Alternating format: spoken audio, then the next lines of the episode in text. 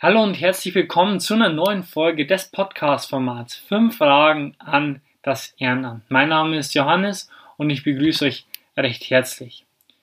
Heute die erste Folge in der noch jungen Geschichte mit einem weiblichen Gast. Heute war die Kathi bei mir und wir haben über ihr Ehrenamt gesprochen. Ich möchte euch nicht länger auf die Folter spannen.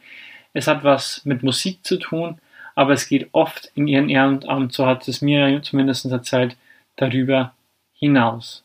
Und manchmal rückt die Musik auch mehr in den Hintergrund und andere Tätigkeiten und andere Fähigkeiten sind gefragt.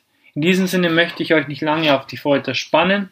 Jetzt kommt kurz das Intro, die Intro-Musik und dann gehen wir schon zum Gespräch mit der Kathi. In diesem Sinne, vielen Dank, äh, Katharina, dass du heute mit beim Podcast Fünf Fragen an das Ehrenamt mit dabei bist. Ja, gerne. Stell dich doch, äh, dich und dein Ehrenamt mal kurz für die Zuhörer da draußen mal kurz vor. Okay. Also ich bin die Kathi, ich bin 21 Jahre alt und ich spiele jetzt seit ungefähr zehn Jahren im Musikverein Dachelhofen Querflöte und bin da jetzt seit ungefähr zweieinhalb Jahren Nachwuchsdirigentin und gebe auch zusätzlich noch Querflötenunterricht.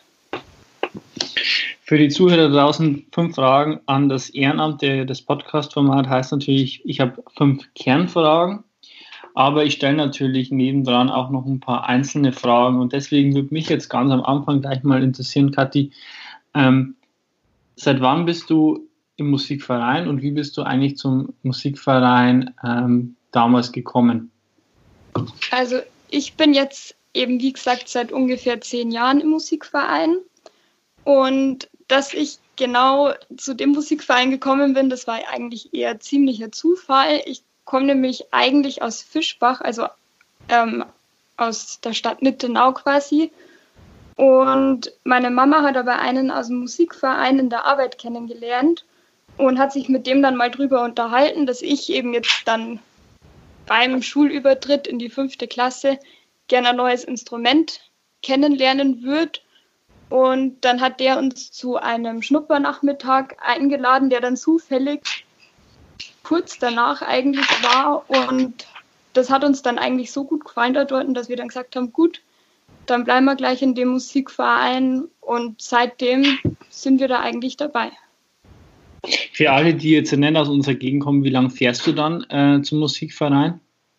Äh, 15 bis maximal 20 Minuten. Also ist man eigentlich sofort da. Okay, perfekt. Ähm, genau. Die nächste Frage, die ich an dich habe, ist ja, ähm, ob du noch eine weitere Funktion oder einen Tätigkeitsbereich im, im Musikverein neben deiner Nachwuchsdirigentschaft praktisch hast. Ähm, ich bin zusätzlich ähm, noch in der Jugendvorstandschaft tätig. Ähm, da sind wir eine Gruppe von Jugendlichen, quasi so ja, im Alter bis 25, sage ich jetzt mal. Ähm, und wir organisieren nebenbei quasi noch ein paar Aktivitäten für unsere Nachwuchsschüler, um neben dem Musizieren den Zusammenhalt zusätzlich durch Bastel- oder Spielenachmittage oder unterschiedliche Ausflüge zu stärken praktisch, praktisch zwei, dreimal im Jahr so Aktionen, äh, wo man sich ja, nicht genau, musikalisch also, trifft.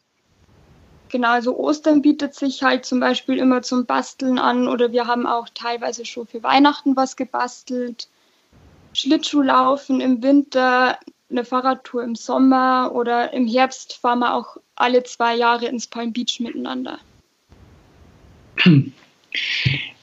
Ähm, die, die Frage, die ich jetzt auch noch hatte, ist, ähm, bei Nachwuchsorchester ist jetzt natürlich für mich, stellt sich für mich die Frage, wie, wie alt sind dann die Kinder, die bei dir ähm, im Orchester spielen? Wie ist da der Altersdurchschnitt so ungefähr?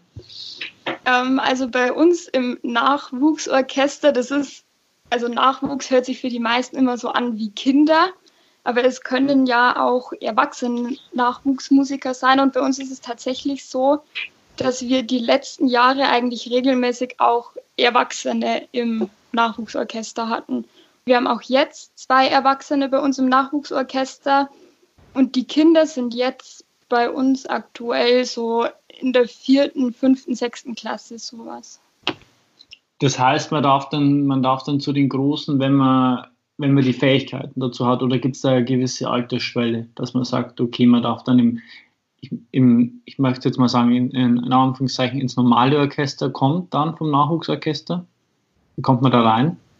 Ähm, das hängt eigentlich fast bloß von der Leistung ab. Also wir sagen da jetzt nicht, wenn einer mit zehn jetzt schon seit drei Jahren spielt und super spielt, ja, du darfst jetzt nicht ins große Orchester, weil du bist erst zehn, sondern das, also das ist total unabhängig davon.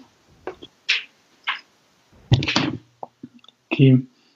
Was ist bei, was ist bei euch das, das, ähm, das würde mich jetzt auch noch interessieren, was ist bei euch das beliebteste Instrument, was die Leute spielen? Oder verteilt sich das oder teilt ihr das auf? Aber gibt es da so ein Lieblingsinstrument? Also wenn jetzt neue Nachwuchsschüler anfangen wollen, dann dürfen die sich ihr Instrument eigentlich schon aussuchen.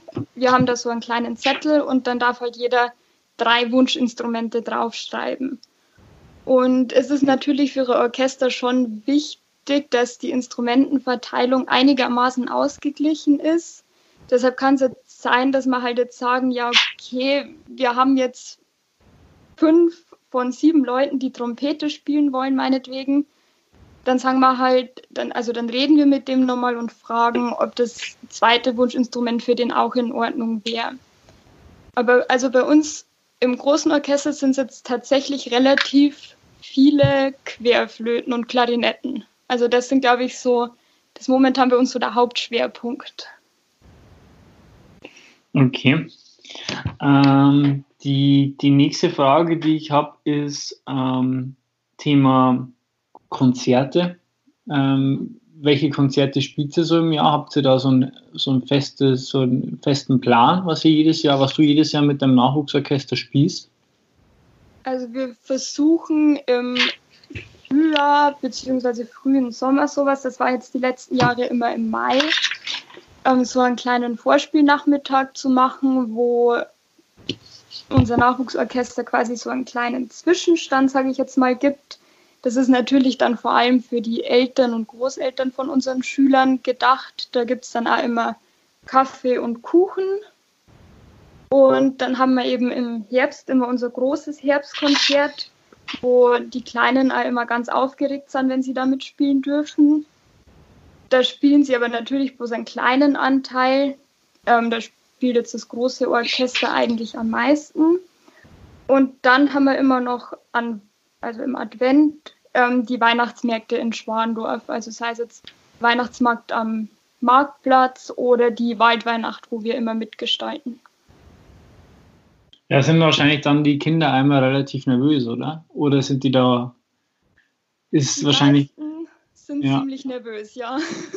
Also das Mentale ist da vielleicht für dich wahrscheinlich, du bist dann eher auch die dann natürlich, äh, die mental zur, zur Seite stehen muss, weniger wahrscheinlich musikalisch dann an dem Abend. Ja, genau, also einfach, dass man halt für die Kleinen da ist und sagt, hey, ihr schafft das, wir haben das so oft geübt und ihr habt es die letzten Male wirklich gut gemacht und wenn mal was schief geht, das kann ja immer passieren, dann ist das auch nicht so schlimm, weil eure Eltern, eure Großeltern, die freuen sich trotzdem, dass ihr da spielt und für die ist das sowieso gut, egal ob ihr da irgendwie einen kleinen Fehler reinhaut oder nicht. Ähm, wie viel seid ihr dann äh, momentan ähm, in eurem Orchester? Im Nachwuchsorchester sind wir momentan leider ähm, nur zu neunt. Das ist jetzt nicht so viel, aber es reicht auf jeden Fall, um ein bisschen was auf die Beine zu stellen. Wenn man natürlich zu neunt ist, gell, dann, dann hat man natürlich, als, dann ist auch die Kinder natürlich schon der Fokus. Dann ist klar, dass die natürlich nervös sind. Okay. Ähm, jetzt ist natürlich auch vielleicht für den einen oder anderen Zuhörer die Frage, hast du dann die Musik, wenn du schon seit über, ja, wahrscheinlich schon über zehn Jahren, wahrscheinlich schon fast 14, 15 Jahre dabei bist, ähm, hast du dann Musik zu deinem Beruf gemacht oder, oder ähm, studierst du Musik? Nein, ich studiere nicht Musik, ähm, ich studiere Zahnmedizin. Also total andere Richtung. War das, für dich, war das für dich irgendwann einmal eine Überlegung oder hast du gesagt von vornherein, nie, das, das, das passt mir nicht. Musik. Nee, also für mich ist die Musik eigentlich immer nur Hobby, also quasi so ein Ausgleich zu meinem Studium und zu dem Stress, den ich halt ansonsten habe. Und also hätte ich das jetzt studiert, wäre das ja im Prinzip kein Ausgleich mehr, sage ich jetzt mal. Also ich habe das wirklich nur als Hobby und ich wollte es eigentlich immer nur als Hobby haben. Okay. Ähm, wie oft, das war ja auch nur so, so eine Frage, ähm, auch wegen dem Studium, wie oft ähm, hast du dann mit deinem Nachwuchsorchester sozusagen Probe? Ähm, wir haben jetzt aktuell ähm, alle zwei Sonntage ähm, eine Stunde Nachwuchsorchester. ein, also wir haben gesagt, jede Woche ist ein bisschen zu viel, da wird vielleicht irgendwann die Motivation ein bisschen verloren gehen. Und das ist auch für uns zeitlich ein bisschen eng, weil ja wir dann teilweise mit einem großen Orchester unter der Woche noch Auftritte haben und auch freitags dann immer unsere Probe. Ähm, aber vor dem Herbstkonzert, so die letzten ein, zwei Monate, schauen wir dann schon, dass wir die Proben ein bisschen regelmäßiger nochmal machen. Oftmals hat man ja bei, bei den Kindern das Problem, dass natürlich auch noch andere Hobbys und andere Interessen da sind, wie, keine Ahnung, der, der Fußballverein oder der Handballverein. Habt ihr da auch Probleme, dass ähm, nicht immer alle kommen oder sind die, sind die relativ fleißig bei euch jetzt über die letzten Jahre hinweg? Ähm, das ist tatsächlich von Schüler zu Schüler ein bisschen unterschiedlich. Also wir haben Schüler, die legen da total ihren Fokus drauf und sind super fleißig, sind bei eigentlich fast jeder Probe da, außer wenn halt jetzt irgendeine Familienfeier ansteht oder die, keine Ahnung, erkältet sind oder so. Ja. Aber wir haben auch Schüler, die halt nebenbei nur ziemlich viel andere Hobbys haben, sei es jetzt Fußball oder jetzt an Fasching die Garde oder so. Und da merkt man dann schon, dass zu gewissen Jahreszeiten halt, wenn dann das gerade so aktueller ist, also Fußball halt jetzt eben eher im Sommer, wenn dann die ganzen Fußballturniere anstehen und Garde jetzt eben zur Faschingszeit, dass dann schon weniger Leute da sind. War das für dich dann irgendwann einmal ein Problem, wo du gesagt hast, okay, wir müssen jetzt halt fürs Herbstkonzert oder so äh, proben und der kommt immer nicht? Hast du da schon mal die Notbremse ziehen müssen dann? Und gesagt hast, okay, du bist jetzt raus fürs Herbstkonzert. Du, du schaffst es einfach nicht mehr? Nee, also so weit ist es bis jetzt tatsächlich Gott sei Dank noch nicht kommen. Dass wir jetzt ja. jemanden vom Herbstkonzert ausschließen haben müssen. Aber es ist schon ein paar Mal vorkommen, dass also dass halt so viele Leute dann abgesagt haben, weil sie halt woanders hin haben müssen, dass wir dann einfach mal eine Probe ausfallen haben lassen müssen oder sowas. Das kommt schon vor. Wenn man nur jeden zweiten Sonntag hat, dann sind ja mal schnell vier Wochen rum ohne Probe. Apropos Herbstkonzert, ist das Herbstkonzert dann äh, zusammen mit einem großen Orchester oder, oder ist es nur das, der, der Nachwuchs, das Nachwuchsorchester? Ähm, also das Herbstkonzert ist eigentlich überwiegend fürs große Orchester und das Nachwuchsorchester darf halt da auch zwei, drei Stücke immer spielen. Ähm, meistens machen wir es dann so, dass wir zwei oder drei Stücke eben alleine mit dem Nachwuchsorchester spielen und dann nochmal ein größeres Stück, wo dann Nachwuchsorchester und das große Orchester alle miteinander auf der Bühne dann sitzen und miteinander ein großes, schwierigeres Stück spielen. Okay. Mm, meine, meine äh, vierte Frage war oder ist immer, was war dein persönlich schönster Moment in äh, deinem Ehrenamt bisher? Das war, glaube ich, tatsächlich unser erstes gemeinsames Herbstkonzert, ähm, weil man da einfach gemerkt hat, wie die Kleinen quasi da schon Monate, als sie halt erfahren haben, dass sie jetzt das erste Mal beim Herbstkonzert mitspielen dürfen, das erste Mal auf einer großen Bühne vor ganz, ganz viel Publikum, jetzt nicht bloß vor den Eltern und Großeltern, spielen dürfen. Und also die haben sich da dann wirklich monatelang drauf gefreut. Und das war auch wirklich schön zum Sehen, eigentlich wie nervös und aufgeregt die da dann davor waren. Und die sind dann da immer kurz vor dem Konzert zu mir herkommen und haben gesagt, Kathi, ich bin so nervös, ich bin so nervös, aber ich freue mich so drauf. Also das war tatsächlich schön mitzuerleben, mal von der anderen Perspektive, ähm, wie das für die Kleinen so ist. Wie gesagt, du äh, musst natürlich dann wahrscheinlich hauptsächlich ja mental äh, den Kindern, den Kindern helfen. Ja, genau. Also ich kann mich da, glaube ich, auch gut reinversetzen, wie ich damals wahrscheinlich gewesen wäre. Ähm, die, die letzte Frage ist, was wünschst du dir für dein ähm, Ehrenamt als, als Nachwuchsdirigentin? Ich würde mir wünschen, dass, also unser Nachwuchsorchester ist ja jetzt ziemlich klein und ich würde mir wünschen, dass in den nächsten Jahren einfach mehr Jugendliche oder mehr Kinder wieder die Musik für sich entdecken und da einfach wieder mehr mitmachen, weil ich finde, miteinander musizieren ist einfach echt total schön und ja, wie gesagt, ich würde mir einfach wünschen, dass es wieder mehr in Mode kommt und dass es wieder mehr Leute machen. Wie erfahren dann die Kinder von euch? Über Kontakte? Ähm, wir machen einmal im Jahr oder alle zwei Jahre, je nachdem, wie es sich ausgeht, ähm, in den Grundschulen vor allem und in den fünften Klassen auch Nachwuchswerbung. Also wir verteilen entweder nur Flyer oder wenn es sich zeitlich ausgeht, machen wir in den Grundschulen jetzt im Landkreis ähm, einen Termin aus, wo sich dann alle Grundschüler normalerweise so der dritten und vierten Klasse in der Turnhalle zum Beispiel versammeln. Wir spielen denen ein bisschen was vor und stellen unseren Verein einfach vor. Und dann dürfen die ein bisschen die Instrumente ausprobieren und uns was fragen. Und dann gibt es immer einen Termin, an dem quasi so ein Schnuppernachmittag ist, wo die dann nochmal mit ihren Eltern hinkommen dürfen, nochmal alle Instrumente ausprobieren dürfen und sich dann da einfach für eins entscheiden können. Dann hoffe ich mal, dass es in, in Zukunft wieder mehr Kinder werden bei euch, dass wir mehr Instrument lernen. Ähm, ich habe das damals auf jeden Fall nicht bereut, Gitarre zu lernen. Äh, ähm, Tue es heute noch gern. In diesem Sinne, Kathi, vielen Dank, dass du äh, bei unserem Podcast mit dabei warst. Ja, gerne.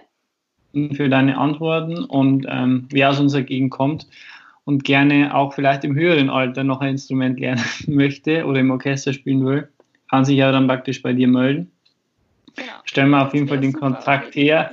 Ja, stellen wir gerne den Kontakt her. In diesem Sinne vielen Dank. Und ähm, ich bin eigentlich mit dem Podcast jetzt fertig. Hast du noch irgendwas, Kathi? Möchtest du noch irgendwas sagen an unsere Zuhörer?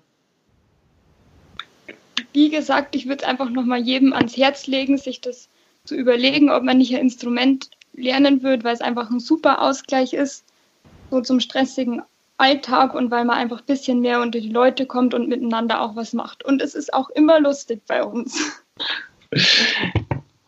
In diesem Sinne, vielen Dank, Kathi, und bis zum nächsten Mal. Ich bin raus. Euer Hannes. Ciao.